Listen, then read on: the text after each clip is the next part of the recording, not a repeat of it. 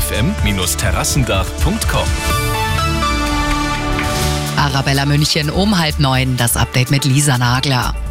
Großer Gewinner bei den Oscars ist das deutsche Kriegsdrama Im Westen nichts Neues. Gleich viermal hat der Film heute Nacht abgeräumt. Darunter für den besten internationalen Film. Bester Film bei den Oscars wurde die Science-Fiction-Komödie Everything Everywhere All at Once. Keine Woche ohne neue Streiks. Heute wird an vielen Flughäfen gestreikt, wie Berlin und Hamburg. Der Münchner Flughafen ist nicht betroffen. Auswirkungen werden aber wohl auch bei uns zu spüren sein. Morgen wird in Kliniken und in Pflegeeinrichtungen auch in München und der Region gestreikt. In zwei Wochen könnte dann ein Megastreik im gesamten Verkehrsbereich drohen. Einen gemeinsamen Streiktag für den 27. März planen laut Medienberichten Verdi und die Eisenbahngewerkschaft EVG.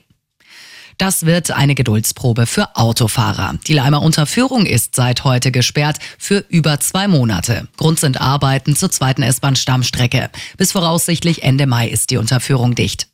Und noch die gute München-Nachricht. Neuer Glanz für die Mariensäule auf dem Marienplatz. Die bronzenen Figuren und die Natursteinoberflächen werden jetzt gereinigt, die Fugen saniert und auch die Inschriften neu gefasst. Immer gut informiert, mehr Nachrichten für München und die Region wieder um neun. Und jetzt der zuverlässige Verkehrsservice mit dem Morgenhuber.